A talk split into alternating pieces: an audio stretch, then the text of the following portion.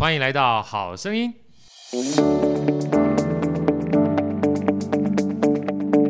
大家好，我是好序列好哥，欢迎来到好声音。今天啊，邀请到好哥非常好的朋友哈，来自于台北富邦银行的秋兰协理，他是信托业务处的处主管。来，我们请秋兰协理跟我们打个招呼好吗？好哥，各位听众朋友，大家好。啊，今天很很开心啊，因为我们今天这个坦白讲的话，信托啊，其实我们很早以前就想跟大家一起聊一聊了。呃，因为不管说是最近常常讲说诈骗集团啊，或者是资产保全啊，这些大家听起来很熟悉，但是不知道是到底要怎么样让自己的资产啊赚到钱，还能留在自己身边，安全为自己所用哈。其实就是很多人想要知道的一种方向。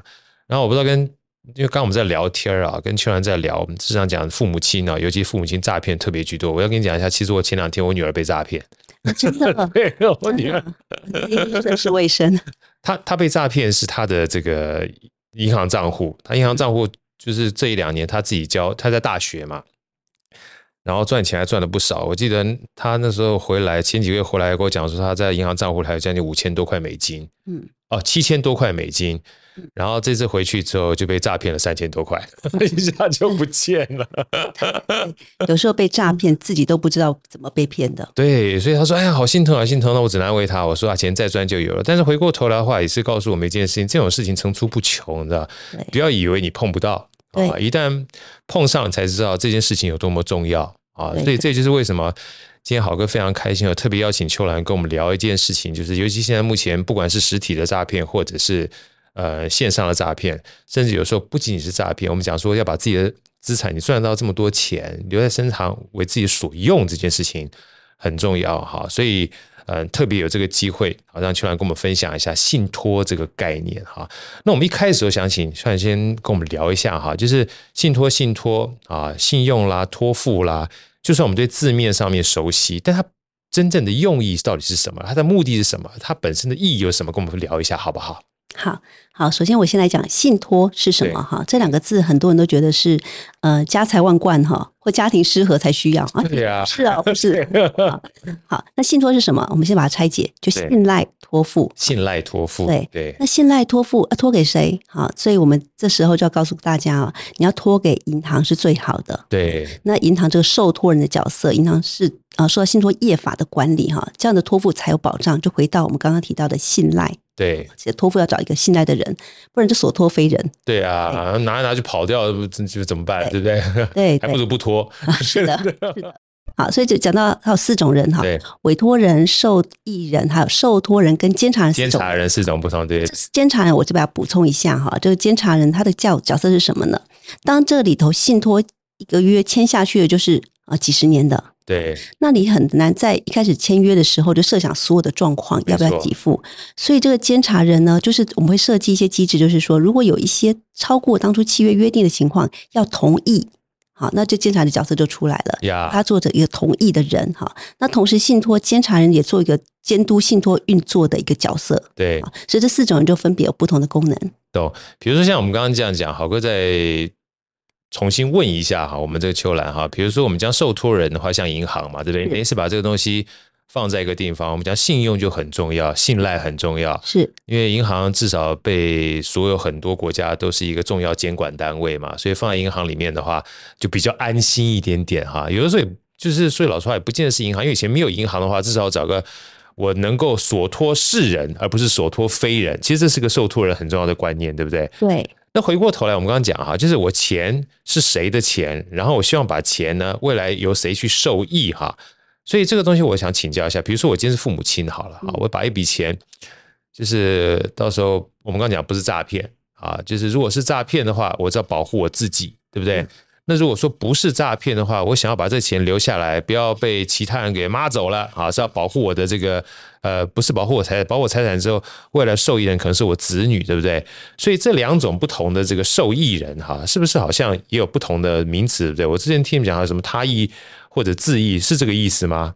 对啊，我们只要不是给照顾自己的，我们就叫做他意。对，那照顾自己就叫自意，这是很好区分的。对。那坊间会听到比较多的名词，什么安养信托啊，对，子女照教教养啊、照顾啊、守护啊，那这个名词你会觉得说，哎，那又是什么东西？对，啊，所以呢，这个简单来讲，就是我们用信托的目的来做一个切分哈。如果说这个做这个信托目的呢，是要作为我自己的这个照顾哈，或者是说子女成立要照顾父母哈，那这个比较像是照顾。呃，这辈子的情况哈，那这个情况下我们就叫它安养信托。OK 啊，那子女的照顾的这样的信托呢，比较多是阶段性的。对啊，例如说，呃，可能放了好多钱在小孩名下，但现在小孩还小啊，怕他乱用哈。那这样的子女照顾的信托呢，我们锁起来，可能是到他。到达一定的年龄成熟了就给他了。对，好，那或者是说，呃，有人是为了特定的目的，说，例如说他结婚生子需要补助，要购物需要补助，那这个信托的阶段性任务就达成了。好，所以我们在设计信托目的的时候，本身跟信托里头的约定其实是可以配得上的，是息息相关的嘛？哈，是的。那再回来，好哥想再回到我们刚才讲那个四个不同的角色了哈，其中有一个就是我们讲监察人角色，监察人其实好哥就是。觉得蛮重要的，因为就像你刚刚讲的，比如说有我就以前看电影啦，就是啊，这个小孩在二十岁以前的话不能动用这笔钱啊，如果二十岁之后的话可以动用，可是一出生我就基本上把这个信托给用好了，对不对？有时候很多这个大大家族都会这样，那是二十年之内都不能动用。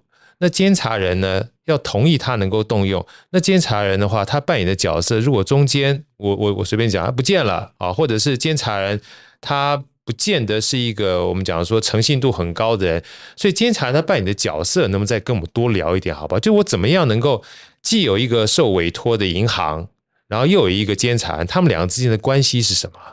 其实我都会觉得监察是非常非常重要的。是，可是，一般人呢，呃，对于监察的角色有点轻忽。对，好，那我们先来讲一下监察人的功能哦，到底可以多大？对，举例来讲啊，呃，我设了一个信托，有我约定了每个月给他一万块。对，可是这个物价指数一涨了，小孩子一万块是不够的。对啊，那我想要把它调成，可不可以调成三万？嗯，或者小孩子也许到国外读书，他可能是需要一大笔钱。对，这个在成立信托的时候没有办法预想到这么多的情况。没错。所以呢，如果这时候可不可以依照他的需要提出这个？变更这个数字，对，那他变更了，不是他要变更多少就给他多少了，对，要不要给人来把关？要，就监察人。啊，所以小孩子提出来，那既然同意，好，那这个时候既然同意了以后，我们再让他改数字，对，那这样子的信托的一个给付是不是可以更符合他的需要？对，好，好，那我们再举例一个情况，就是啊。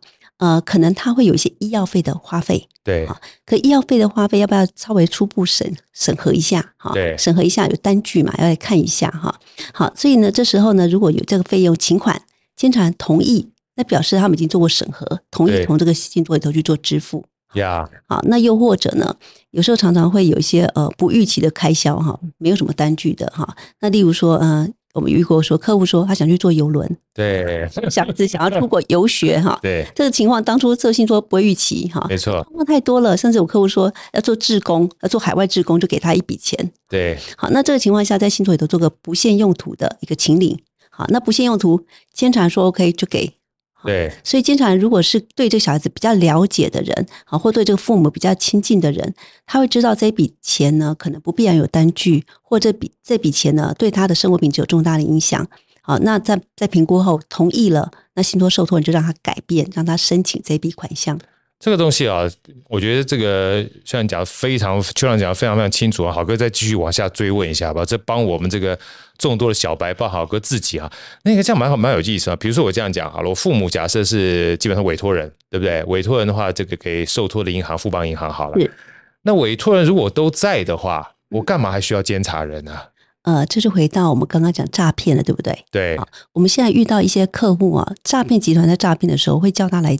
银行领钱，对，或叫他去贷款，对，或者教他的话术说，你就跟银行讲说你是要家里装修，对，啊然后呢，客户就被骗了。啊，我要讲到的是说，如果这个委托人他自己当受到诈骗影响的时候呢，他会叫他不要告诉别人哦，你就来银行领钱，啊，对，所以他去领了钱，然后就付了以后呢，最后发现一头这个两头空，两头空，什么都没有，对，这有点危险呢。我们常常说，刚刚草哥提到被诈骗啊，骗小钱损失的是钱。如果被骗的是退休金，那个可能这辈子就损失的是一辈子的幸福。对，那基本上不是被骗钱，是被骗命了。对对 对，根本基本上跳楼了。我想说，尤其老年的时候啊，呃，人的照顾一定要有经济为后盾，老所依嘛，对不对？金钱很重要。对，好，所以回来讲到刚刚自己委托人呢，如果他要领钱都可以领，那这个信托的保护也不太够啊。所以呢，这里头。就是要多一层方便，有个锁锁起来哈。懂啊，这钥匙稍微保管在监察那里哈，那只要是合理的支出啊，那监察就会同意。啊，所以我们也不必来说每一块钱都要监察人同意，那这样也太没品质了。它等于是一个审核的概念。对，如果大钱的话，或者是风险比较高或不确定性的才需要。需要审核。对。Okay. 那我们的在信托里头刚刚讲的固定给付，每个月或者是每半年、每个生日、每个过年都有钱，那些都不要审核。对，直接时间到了就不。跟我们薪资一样不需要审核的，但大笔的奖金的话，有时候需要审核嘛，对不对？对对对。那如果我今天是不限用途，那监察人要来同意一下。呀。好，那监察人至少有机会。在他一个不预期要用钱的这样的一个情况发生，去了解关怀一下。好，那这个同意呢，也是让避免他有呃，就是在呃很没有呃不预期的情况下呢就被诈骗了。我觉得这个东西太太有意思了，就像刚刚秋兰讲的，哎呀，诈骗家说你不要告诉别人哦，对不对？是。但是在信托的情况之下，我就设了一个别人，他一定要被告诉。对不对？对，就不让他领，就是不让你基本上都没有别人可以告诉他，自动就产生一个别人。是，而这个别人呢，就在旁边盯着一个公正的眼睛，看看你这个钱呢有没有超出这个我们不预期的这个这个款项的大小或不预期的方向啊，我可以先帮你做个把个关啊。对。所以其实监察人的角色还蛮重要的，所以说好哥进一步想请教了。我们讲监察人，监察人，因为我们自己也在公司待这么长的时间嘛，有时候董事会里有监察这个对象哈，所以监察等于是第三方去看看你基本上没歪歌啊，有没有乱搞啊，对不对哈？那这边的监察人其实也带一个就是包含监督啊跟保护啊，好让这个钱在使用过程当中。不要一不小心，这个受益人好，或是委托人一不小心就把这个钱，就是在没有别人告知情况之下就不见了。那回过头一些，想请问，就监察人的话，一定要是个人吗？还一定要是自然人吗？还是说他可以是？因为我刚刚听完讲话，说不定他还蛮需要有一些呃专业的角色啊。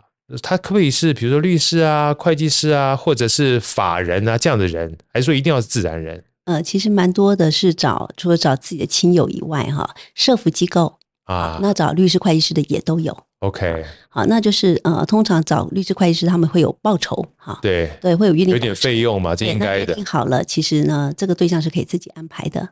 OK，因为呃，就像我们大家有的时候会说，哎呀，这个东西放把钱放在那边啊，是不是就给银行赚啦，或给专业机关赚啦哈？这个必须好哥真的说一下，就像。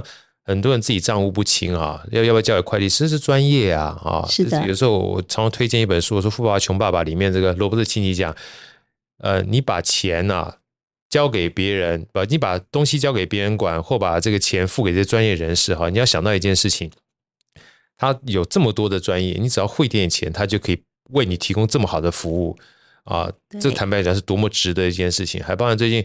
郝哥又看了另外一本书，是李笑来老师写的《这个通往财富自由之路》。他说，所有能够用钱买的都最便宜的。要不然你自己看看，你这钱放在银行里面，有这么大一个公证机构帮你去保管这笔钱，还有这样的一个游戏规则去保护你的钱，不会被你一不小心的鬼迷心窍哈，被人家听一听之后把钱全部都迷失掉了。这点费用在相对而言的话，真的是值得的保险。我把它当成是一个很重要的保险哈，很关键。那好哥再。进一步请教哈，就是我们讲监察人这件事情，呃，如果是个人的话，不管或者是公司也好的话，那公司也可能会有一些变动啊。嗯，然后个人的话，呃，比如说假设我叔叔伯伯大姨妈，然后他本来当监察人或监察这个就是这个单位的话，他一不小心可能先走了，那那这个时候有没有一些变动跟弹性呢？那变动跟弹性。要怎么再交付给一个他不知道下一个会是谁的这样的一个监察人呢？那这样情况在一开始设定信托的时候，我怎么样去进行？嗯，好，实务上啊，监察人大部分人都设定就是自然人。自然，知道为什么？因为那也是有信任的关系。对，然后提到的对他的生活状况比较了解、比较亲近的人哈。对。那如果今天是一个律师事务所哈，他换个律师，那我可能感觉又不太一样，就不一样了，对不对？大部分都是找自然人哈。那但是社福机构通常是机构，因为例如说有一些身心障碍者，他们是住在机构或在里头就学，所以机构要有永续嘛哈。所以在这个情况下，比较多会是机构在派代表来当监察人。OK，好，那其他状况大部分都自然人居多哈。对，那这里头呢，呃，当然会沾到，会讲到说，呃，人总会总会退休嘛，意思啊，对，他不能逝世的话怎么办？这种后顺位，后顺位，后顺位，所以我们有设计后顺位的这个作业啊，就是他可以设后顺位，那前任的呢不是任了呢，解任了，那就或辞任了，后顺位就继任，好，让信托持续都有监察人呀。啊，所以举例来讲，就很多人设了信托，他第一个可能是找他呃最亲近的人。好，但是谁先走不知道。对，好，所以一定要设好后顺位。真的。啊，那后顺位都要设比我们年轻一点的。对，好，对对对，身强体壮一点的。对，对不对？所以后顺位它是在我们信托的这合约里面就已经设定的吗？呃，当然可以直接写上去后顺位哈，那方便呢。第一阶这个第一顺位的人呢，如果解任了或者辞任了啊，那就会联络第二顺位的人，他才知道要找谁。对，啊，找谁接棒。好，好，那当然你说第二顺位的人或或许呃也不是任，对，好，那这个情况下在契约中通常会约定好，那怎么样选任在后顺位的人？OK，好，那当然也有人是选不出来，或者是他不想要指定，好，那这个情况下呢，就回到可能信托就没有办法透过有监察人的机制来做保护了，对，就变成没有了。OK，所以像这个东西就是好哥简单。重新梳理一下我的理解哈，就第一个的话，这个监察人这个是蛮重要的一个，我们讲说第三方啊，帮忙去保全这样的一个资产嘛。那他可能是法人，也可能是自然人。是。那如果有的话，这个自然人当然最好啊。但如果他一直都在，也很好。但如果他有一天他可能不在的话啊，不管是生老病死或不能逝世。他通常就会有第二顺位的人去递补上来，是，所以第二顺位呢，或第三顺位、第四顺位，如果可以在安排的过程当中放在合约里面，当然最好，对不对？嗯。但如果碰到第三种情况，就是第二、三、四、五、六顺位基本上都不能试试的话，嗯啊，那第三种情况就是要么就是有一个选择选任的方式，让它自然在产生。嗯，那如果还是不能产生的话，就跑到第四种情况，那可能这个就没有监察人了。对，那我我请教一下，那没有监察人的话，合约还存在吗？还在，还在。对，OK，要监察人同意的这个项目就变成没有不用人同意了，就变成他原来设定怎么样可以去使用信托这笔基金的这个方法就，就就就直接可以取用就可以了。对，是哦。那相对的话，也可能弹性就变差了，对不对？比如说我们像刚刚讲说，每个月变一万块钱，变三万块钱。它上面怎么写一万块钱就一万块钱，就不能变三万块钱，对不对？就是回到契约的约定啊。对，呃，有的有的见解是认为说，呃，没有监察人呢，那就当做不需要监察人同意。对，那就是委托人或受益人要用多少就自己改了，啊，完全不控啊。对，是实务上也有不同的见解，就是说，哎，是不是就变成要同意的就不能不能行使？啊，啊，这就回到各家银行对于信托的解释。对，所以回到解释这件事情的话，也跟合约本身当初在签订的这个协议是有关系的，对不对？契约中的约定方式。OK，OK，我觉得我这车川讲完之后，让我这个脑洞大开，豁然开朗哈。所以我们预想到所有的状况，真的真的，尤其呃，要要今天要来录之前，又想到我女儿这个三千块美金，她一直跟我嘻嘻哈哈。我说钱再赚就有了，虽然是安慰女儿的这个说法，但是。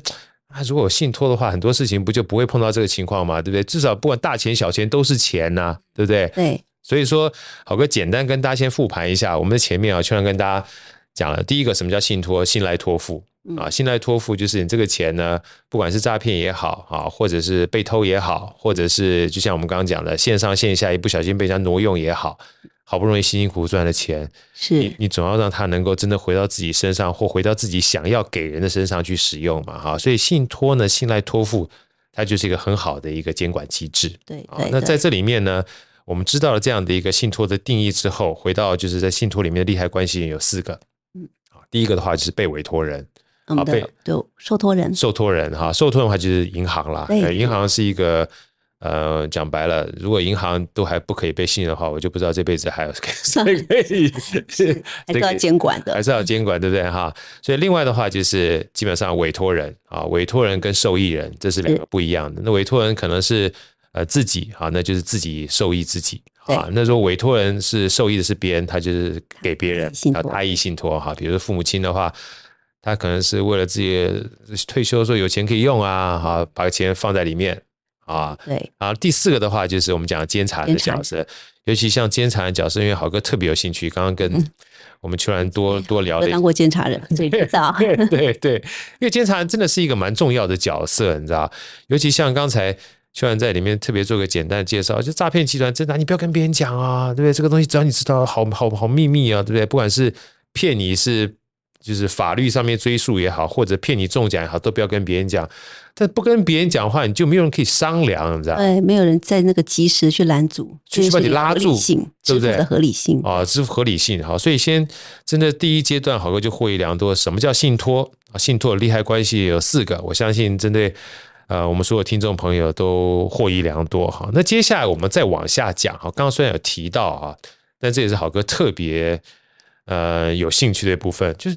我们讲说受托人好是一件事情，但是受托人我们知道是银行之后，我委托人在什么样的情况之下哈，我才委托你，对不对？我们刚才讲诈骗是一个，对。但很多的时候，像像像我跟像我如果说今天跟我女儿讲说，哎，你三千块五千块就要受托，就叫委托，感觉也怪怪的，对啊。所以说委托这件事情呢，一定有一些特殊的目的哈。我想请邱长跟我们分享一下吧，在银行里面就委托的目的。为什么情况要委托你？然后在这种情况之下呢，呃，有哪些不同？因为这样的目的，我们去设置的信托种类，跟我们大家分享一下。尤其今天，我想说，我们接下来大概会有好几集的时间了。我们今天的话，先跟大家简单聊一下，大概哪些目的跟种类。然后我们把这个最重要的今天的重点哈，先放在我们生我们养我们的父母身上，好不好？嗯，好好的，好的，好。刚刚讲说，呃，为什么？呃，为什么不自己管，要托别人管？好，这应该有个目的。对，好，我们刚刚提到了诈骗，诈骗。其实现在的诈骗呢，真的，呃，高龄者受诈骗的比例是比较高的，好高哦。而且哦，跟那个什么学历也无关诶，跟什么也无关哦。对啊，到那个那种这种高学历的人，说不定骗的钱还比较多。好，那你讲这个东西，我必须附和一下，因为我也差差差一点被诈骗好几次啊，真的。对，就接到电话之后，等你等你就是体会到的时候。你已经发觉跟他聊二三十分钟，不自就不自觉的会陷入，你知道吗？是，就等到你突然惊醒了，我觉得好像跟梦魇一样。我觉得这些诈骗觉得太可怕了。我也闪过一次，真的是吧？真的是，对对对，对，这跟智商无关。所以，呃，在这边也跟大家分享一下，当你碰到诈骗的时候啊，最好的方式，就像刚刚秋兰讲的，要么就找一个别人啊，要么就是找你这个信托的方式，我觉得是最简单的方式。对，至少跟商量，对，商量一下啊。那我们刚刚提到的，除了这个诈骗到高龄者最容易被诈骗以外啊，其实我也想跟大家聊一聊，就是呃，其实高龄者需要信托的那个场景、那个目的，其实有很多种啊。对对。好，那我们举例来讲啊，就是其实呃呃，刚刚有跟考哥提到嘛哈，对，就是高龄者常常因为呃他自己管理财务不方便，没错，他就会托某个小孩帮他管，对啊，这是蛮普遍的台湾的情况，对，托某个小孩帮他管呢，那有时候这种情况会是啊。他管着管着，钱放在别人名下，他觉得自己很可怜呢。对，自己老了又不会赚钱，然后钱放在别人名下，要钱跟别人拿。对，本来是我的钱，好像变他的钱一样。尊严的问题，对，尊严问题，对。所以如果做了信托包起来，在自自己是受益人，那这个问题可能小一点，不用担心哈。好，那再来我要提到的是，那个被那个帮人家管钱的子女啊，其实也很蛮委屈的。没错，因为他的手足都来问他说：“哎，还剩多少钱？啊，花多少了？你花在哪里？”对，那解释。解释上啊，有时候感觉那笔钱又不是我用的，对，出出人啊做这些事情还要跟别人做一个报告，做个被戏哦，还没个劳挪啊，对对对啊，所以如果今天托信托给银行托信托有清楚的账务处理，好，那谁也不用跟谁报告，透明，一起来当监察人好不好？对，大家都可以看得到啊，那一起来监督，那这些款项呢就约一起讨论到底要付多少钱出来，什么情况去请你，一开始把原原则定好了以后，就没有谁对谁报告的问题。对，好，这是我讲账务清楚，其实对很多管钱的人也是一个减轻他的负担。哎，真的，这样听起来目的的话，好哥简单听起来哈，这至少有三个。第一个就是保护你的财产，是对，保护你财产不会被不会被拿走。嗯。那第二个的话，就账务透明，对不对？不要被东问西问，皮莫就把别送啊。比如说今天我在我自己觉得很公正，结果我这个兄弟姐妹们就觉得你歪哥们很烦，你知道吗？对不对？或者没有觉得怎么样，但是总是要叫你报告一下。对，每个月叫你报告一下很烦哈。对啊，那你要不要给我收十趴？对不对？然后 我收个 commission，对不对？所以透明这件事情很重要。那第三个其实更重要，就是我不是说。这个自家人就不会歪歌，你知道对不对？所以资源分配也很重要，对不对？那就银行而言的话，你随时向他要，那规则都写得很清楚。但今天如果是给小孩的话，明明是我的钱，但是我每次拿的时候跟求一，就是要求你去给我钱啊，那就不是分配的概念了。对对啊，那说不定你放在里面，你还一天到晚限制我，嗯，那那那就很累了。所以从保全的概念来去看待，从透明的来去看待，从分配的角度来去看待，其实。我觉得信托都是一个蛮好的目的，对不对？真的蛮好的。尤其像我们银行啊，推出一个，就是讲把这些都数位化、对线上化哈。所以刚才讲为那个高龄者，他自己想不想看剩多少钱？他想看呐。对。那监察人这些人呢，想不想看？想看呐。对。那就一起上网看哦，上网看，网上上都有。只要你是委托人或监察人的角色，太棒了，你就可以上网啊，我不管是手机或者是网络或平板，可以登录看余额啊，里头做什么样的配置。甚至我们也可以看说里头，如果有一些投资可能损益的状况，好像市场都知道。对，还有呢，就是因为我每个月都要给付，里头的流动性够不够？对，那个都可以看得到。哈，所以我想说，现在可以上网看啊，那就不用大家那个存折拿来拿去看来看去哈，还要赖拍一下交代一下账务，还要记账。好，那可以减少很多家人之间对于管钱这件事情的呃那种无形成本。开口，对对对对对，开口了谁不舒服哈都不用哈，对，大家一起上网看。真的好，那而且我们还有异动推拨，好，例如说，呃，这这个月呢，支付安养机构六万块啊，付了啊，那这个就讯息推播给委托人跟监察人，立马大家都知道，大家都知道，对，不用谁去帮谁传话，说我付了哦，哈，对对对，都不用，剩下多少钱都不用，大家上网看金额都知道，而且讯息都收得到。哇，这个太棒了！这豪哥讲说第四个功能效率，哎，效率是，对不对？我觉得这个效率的话，让大家都知道，其实现在最贵的通常不是钱，都是时间。哎，是，对，不好意思，就是憋在心里面，不好不好的心情也占用我人生生命的时间，对不对？然后今天要把这东西给你，你要拿给我，又再占用我们之间彼此沟通的时间，然后去跟银行在沟通的过程中，还拿这个存折，拿这个东西，又又是时间。那如果大家都可以及时透过推波。在线上面同时及时收到的话，哇，这个基本上省了大家时间，效率性就大幅的提升了哈。这有照顾过长者的人都知道哈，最难过的话就是那那句话说，哎，钱怎么用那么快？对，管钱人听到这句话就气了，你知道吗？这个感觉很不好，这这很不好，这很不好的感觉，钱那么快又不是我用的，对不对？那你怎么知道我在照顾过程当中？因为像像刚刚像讲这，这其实就是一个很可怕的感觉，就是。如果我要负责保管这个钱的话，就代表我掌控，就是我对所有的父母亲的资讯我都非常理解。是，然后再讲更直白，就所有麻烦都是我在处理的。是的，我要给钱嘛，对，对不对？就到最后呢，就是麻烦我在担，钱我在管，心我在操，结果你一句闲话哈，搞得我 kimochi 超级不好。嗯哇，我觉得这个东西如果交给银行之后，很多东西这种不需要的麻烦就大幅降低了。对对对，对不对？对，我们还有听过是有些是子女共同抚养照顾父母的。对，好，例如说啊，你这个月哈那个安养中心六万块你出，下个月我出，再下个月换谁出？对，大家轮流出，就出出出出到哎，那个月那个没出，安养中心要催谁付钱？对，很尴尬。所以这种情况下呢，如果这种轮流付钱呢，不是不信任，而是说有没有一些改变的方法？大家一起成立信托，一起放在信托里头，由信托去支付。好，那自自然呢，我想这个照顾的品质啊，就不会中断。哇，这个这个邱安讲完毕之后，我特别有感觉。我记得那时候好哥去算是上了一堂课啊，我们叫系统设计跟系统思考。他有三句话，我觉得很有道理，也可以应用在我们信托这个游戏规则上面。他说，普通人啊，通常喜欢改变结果，嗯，好，聪明的人改变原因，真正厉害的人呢，建制一个系统。比如说像刚刚我们讲的，哇，今天我们五个五个兄弟，对不对？谁缴谁不缴？你不缴，你基本上就针对这个人在伤脑筋。那你交给信托之后，游戏规则就是它基本上自动就会扣缴。嗯，你也不用去管到底谁缴谁没有缴，这个钱呢，该用给谁就给谁。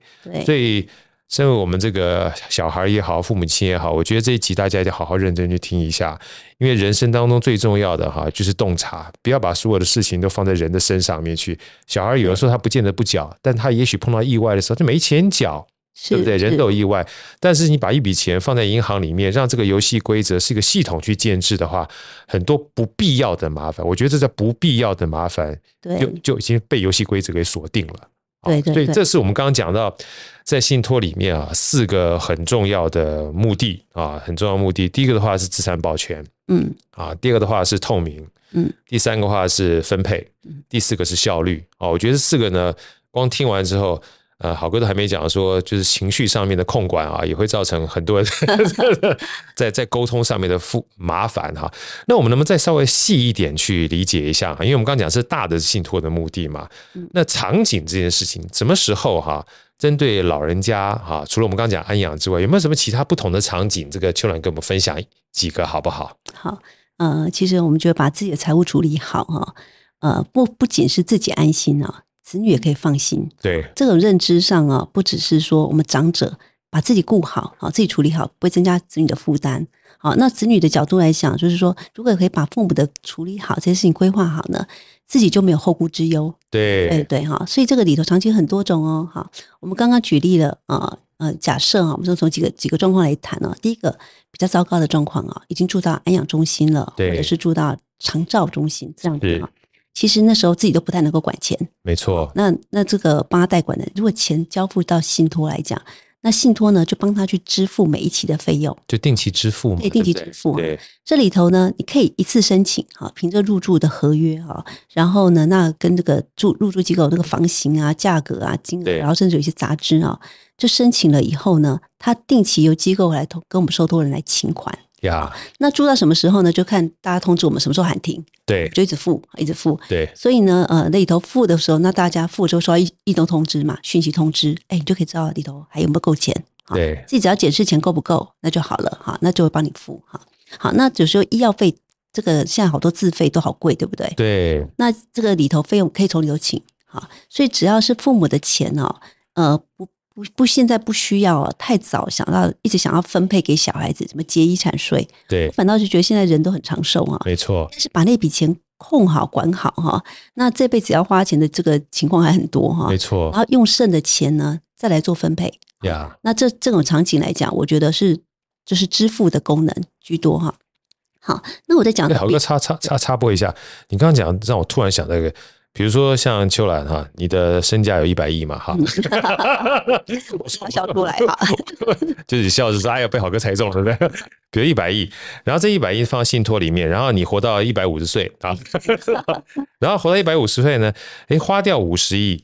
然后在信托的这个账户里面还剩下五十亿的话，你也是可以在安排身后事，把这个信托变成是遗产来去分配，是这个意思？对对，来搭配，他就回到记录就遗产分配的角度啊，就遗嘱去做分配。哇，所以这基本上是一条龙的服务哎，对，某种程度上可以这样连着去做。对，叫遗嘱。我们这边提到一条龙啊，对，说有一百五十亿的 一百亿的这样的情况，一百亿，好开心哈，突然聊得好开心。对，一定会缴遗产税。对，啊，所以我们有延伸下去，就是用剩的钱先把税缴定了，缴完了以后，剩下再来做分配。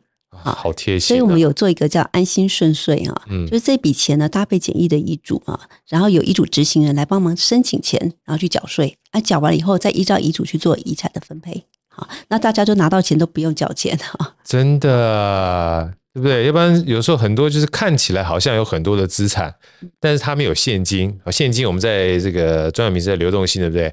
就拿这些钱呢，他还拿自己的钱先去缴税，完毕的时候才能给处理继承，才可以继承。对，哇，那还不如不要继承，还没有这么大的压力。有的人会拿知道拿财产去抵缴，对，抵缴也有一些规定，也不是要抵就可以抵。对，所以我们有遇到一个客户是这个上市贵的公司，好，那因此他就说，那他不希望股票拿去抵税。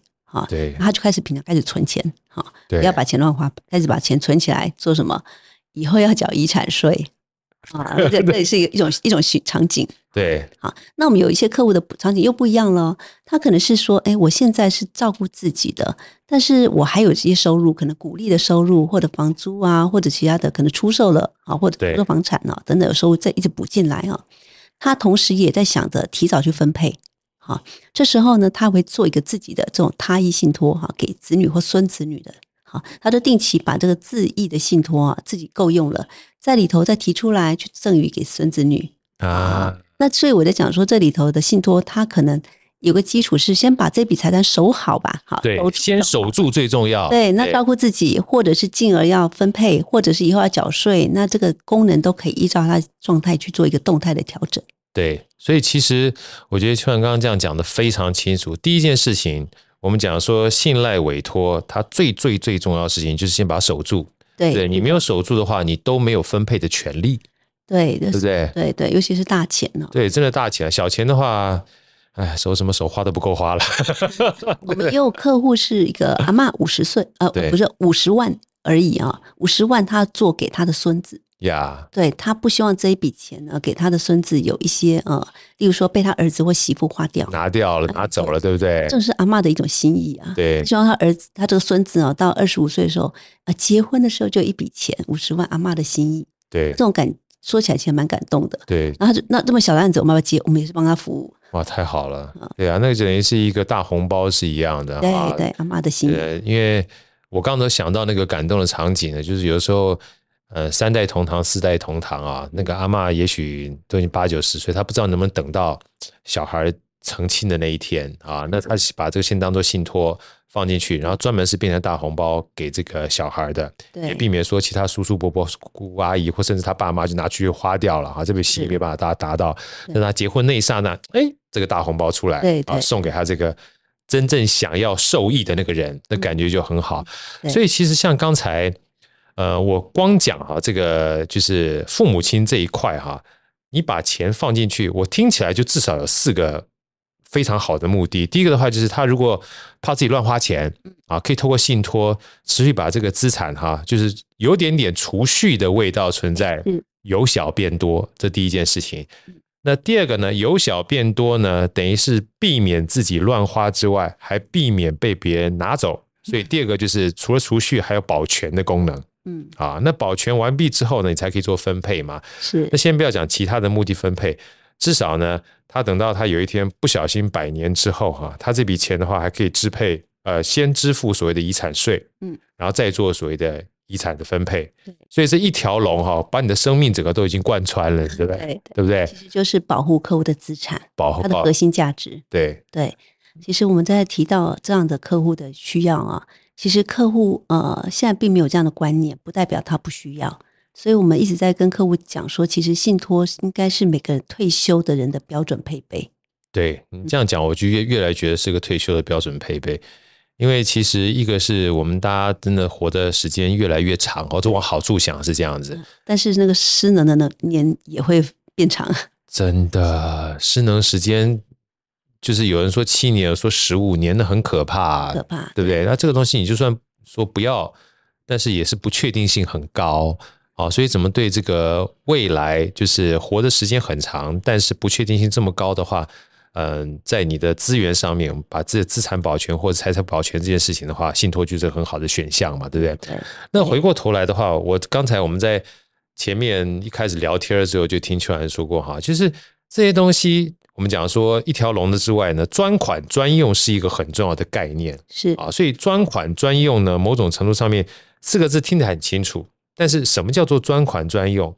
那一般人针对像父母亲啊或老年人啊，他们这样场景会是什么样居多？能不能跟我们分享一下，好不好？嗯，好，专款专用，这保险锁进去的只能照顾自己。好，这第一个是对象确定嘛？对，因为受益人是谁？对象确定，只有他的开销才能够请款。对，所以这是一个。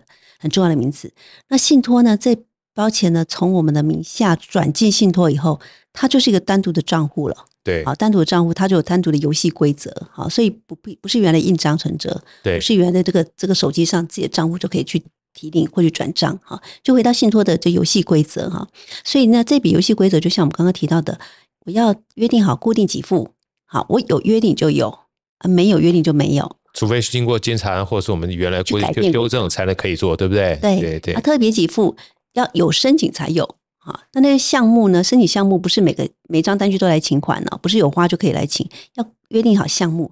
所以举例来讲，我们有客户在申请，他说医药费呃花不了太多，OK，他就就就看他够不够。好，对，好。那再就是说，他有些长照计划说哦，那个花很多钱呢，那个如果有住的话就要付。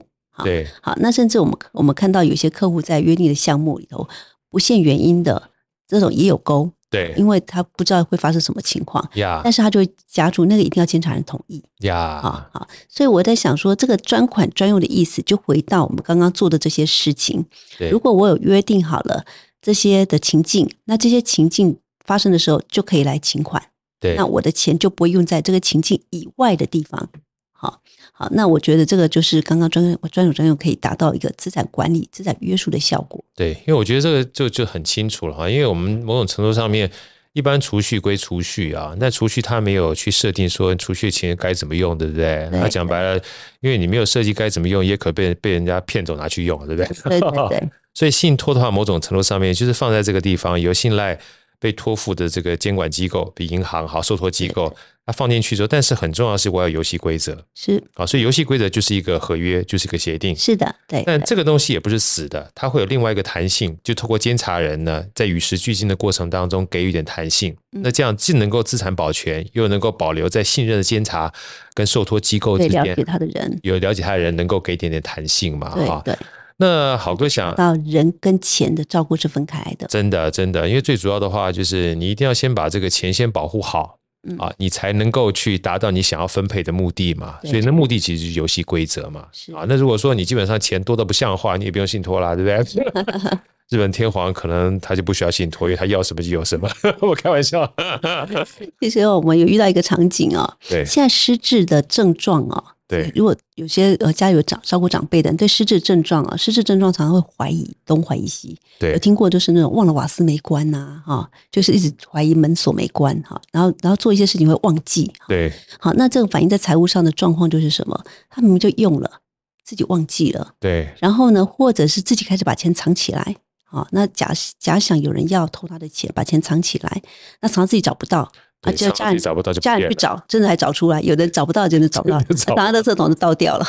啊，那这个情况呢，就造成家里很多的困扰。因为我我举例来讲，我真的一个朋友，一个同事啊，他就说他觉得很困扰，他呃父母失智哈，那失智呢就一直跟他讲说啊，他上次哦就拿钱给他，他没还他。那我那那个朋友就说，同事就说有啊，有早就给他了，但是他父母想不起来，对，想不起来，就他们就翻箱倒柜一直找啊，找有的时候找到。有一次还真的找不到，对，那就后来他就说他就背了一条，对，背了一条，真的是背黑锅了，不敢跟父母有任何的财务往来，真的。他说说只要这样帮拿现金，他完全不敢。他说因为拿了以后，下次都说没有还哈，或者是说叫他去处理什么事，用剩的还他，没有还哈，这很困扰。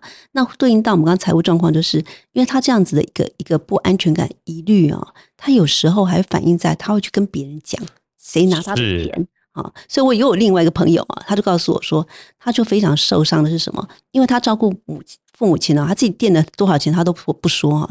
有一天，他的父亲打电话到美国给他另外一个小孩说，他他管账不清楚，他很多钱不见了。对，那这样子的这个造成什么？手足之间的猜忌。对啊，那那他就还只要去厘清这件事情。他说，这这这个花钱呢，绝对不是说只花那个这个这个。有单据的很多生活是没有单据的费用。对啊，就是没有生活没有单据的费用太多了。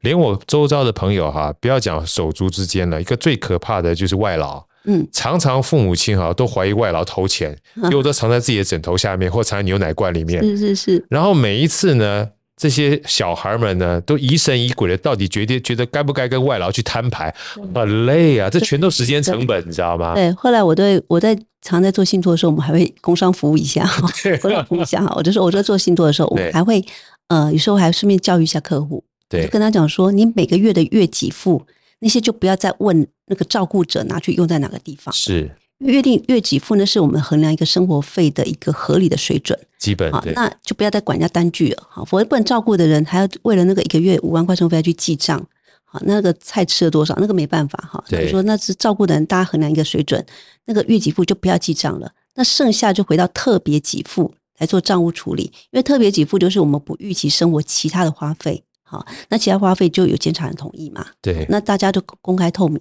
好，那这样子达到一个平衡点，就是小钱不要记，对，小，然后呢，日常的不要记，好，然后大钱的不预期的要来记账，对，包括信托全部，不管是固固清清楚楚的，和那个特别都很清楚，对，清清楚楚、透透明明的，然后效率变高的情况之下，让大家坦白讲，真正赚到自己的时间，生活都好过，是，对对啊，除了时间之外，就是开心的时间。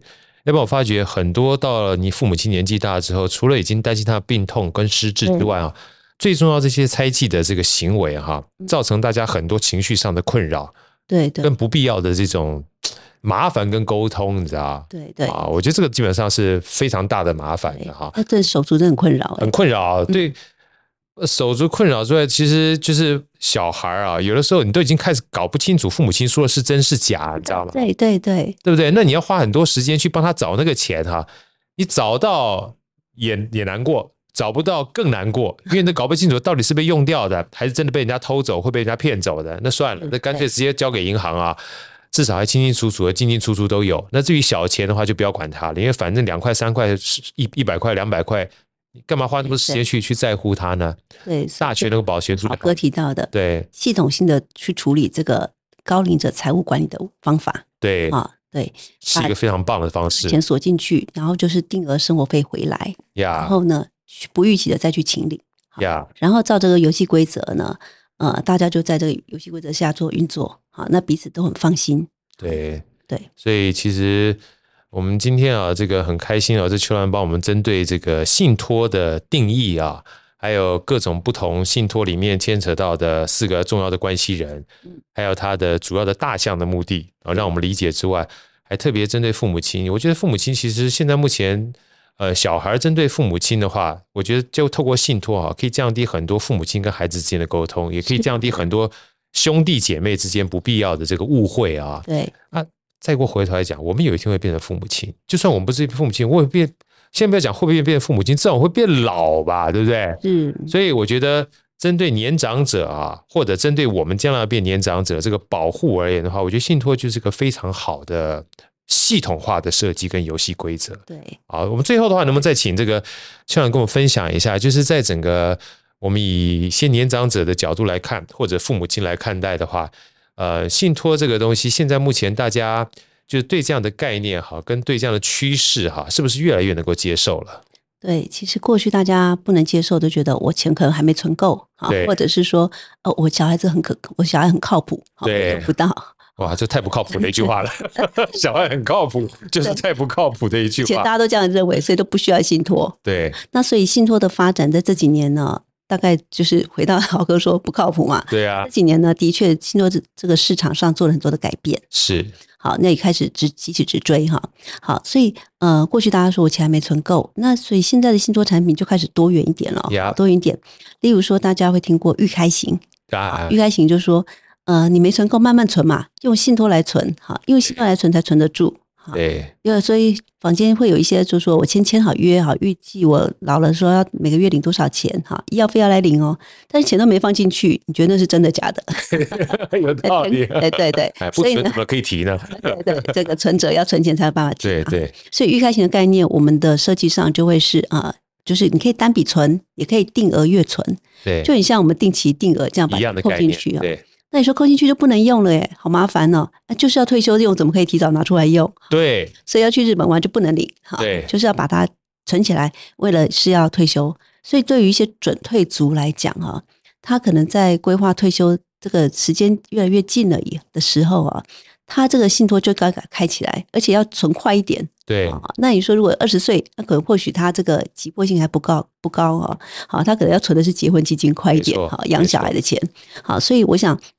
预开型的信托出来了，对很多人愿意提早去接触信托啊，而不是到退休才开始用信托，我觉得这是有很大的帮助。对啊，那信托反正放进去也可以理财嘛，哈，要做一些投资也没有做太大的改变，所以呢，就提早我用定额月存的方式存存存，然后呢，哎，就领到年终，或者是假设有一天你要退休金，再把大额补上去。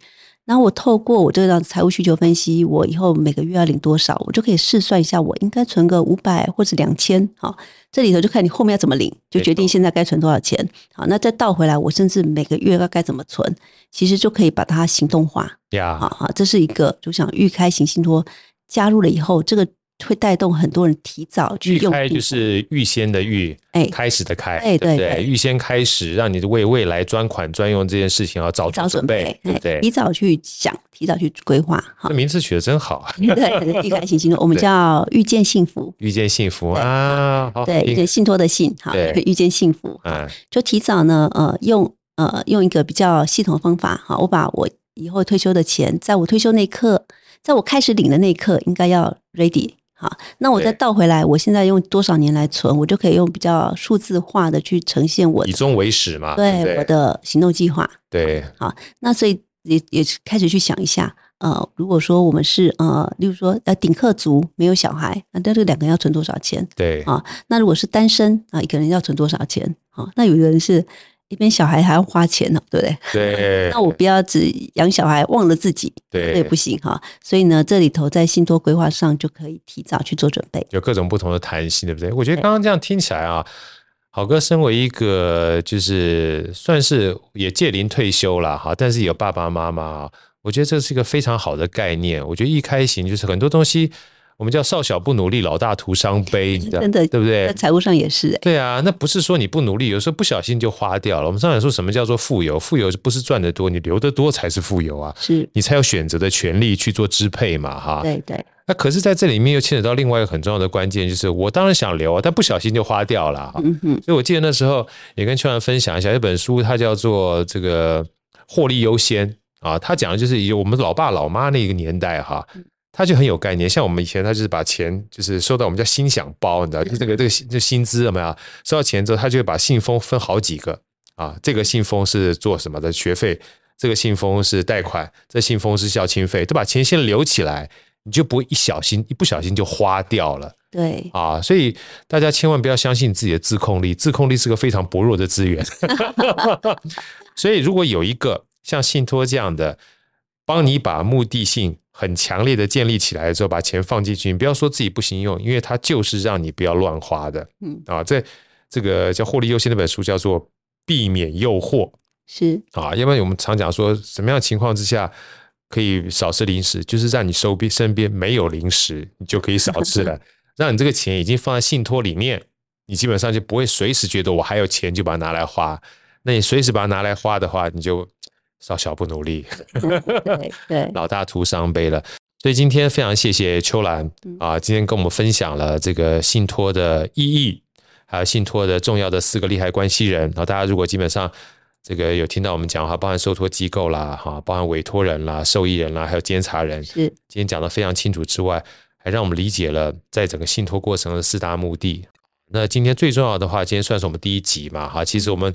呃，一直跟邱安讲，因为这个信托是一个非常重要，我们讲说财务的概念之外，哈，是帮你把财务能够有一个非常好的系统化的设计，哈，让你能够把这个东西，呃，也许你没有太多的这个财务思维、财财务的概念，但他把系统化设计好了之后，可以帮你把这个财务做好的一个系统化的一个，呃，算是。我觉得产品吧，可以讲产品哈，金融商品，金融商品。所以今天呢，我们特别针对我们最重要生我们养我们的父母亲哈，嗯，先针对他们的场景，不管是养老也好啦，或者是他希望能够给自己的小孩也好啦，或者是包含疾病照护也好啦，甚至包含未来他假设有很多遗产哈，那包含缴遗产税到遗产分配也好啦，这各种不同的场景都让大家知道了。所以呃，甚至包含我们现在为将来叫老有所依哈，去做准备，还有预开型的，嗯，这都是非常好的一种设计啊！也希望这样的设计呢，对我们身为呃子女也好，或者是父母亲也好哈，我觉得非常大的一个帮助啊。那下一集跟下下集呢，我们会针对我们今天讲的，除了父母亲之外，我们身为子女，还有身为对我们自己的照护，在不同阶段啊的信托。呃，也有各种不同的目的跟种用法哈，也希望大家能够更多的场景，更多的场景跟大家做分配。好，谢谢秋兰这个跟我们做这么多有关我们父母亲啊，在信托方面假设安排的话哈的观念啦、心法啦，甚至是我们要怎么去操作哈。那如果说像呃一般不管说是儿女啦哈，想要帮父母亲理解这方面相关的资讯，或者是我们这些银发族，或者是即将迈向退休的这个。工作人员哈，想要多理解一下，就是信托怎么样能够帮助我们去安排我们自己在这个父母亲老年的生活的话，想要进一步理解相关的资讯的话，邱老师这边有一些建议或者是想法，跟我们去分享一下，好不好？嗯，好，因为信托的产品其实有好几类，对，那可能有交付的股票、交付金钱都不一样，对，好，所以呢，如果大家对于这个要做安养信托有进一步的需要的话，其实都可以上富邦的网站，呀，或者是到各分行直接去问。呀，那我们都可以提供一些相关的这个，不管是成本费用，或者是一些规划的案例，哈，那给规划的模组啊，给大家做参考。好，所以说，呃，我们所有的听众啊，你们听到的话，就是用简单的方式的话，当然可以到这个网站上面啊。我想说，在富邦这边有非常多有价值的资讯，大家可以参考。那如果你可以移价的话，我觉得到我们这个富邦各不同的分行里面去啊，我想这些专业的。服务的金融的专员也好，或专专家也好，可以依照你的这个个人啊的需求，提供你更加所以量身定做的这个建议啊。那如果到时候可以的话，是不是也可以把相关的资讯贴在我们这个？这个好声音的 Pocket 上面可以吗？哦，非常荣幸，没问题，没问题。OK，非常谢谢秋阳老师，也希望我们所有的人呢，呃，都能够透过我们这样的一个专业的分享啊，让我们自己或我们父母亲有更好的依靠。好吧，谢谢秋阳老师，谢谢好哥，谢谢各位听众朋友。好，拜拜，拜拜。好声音，我们下一集再见。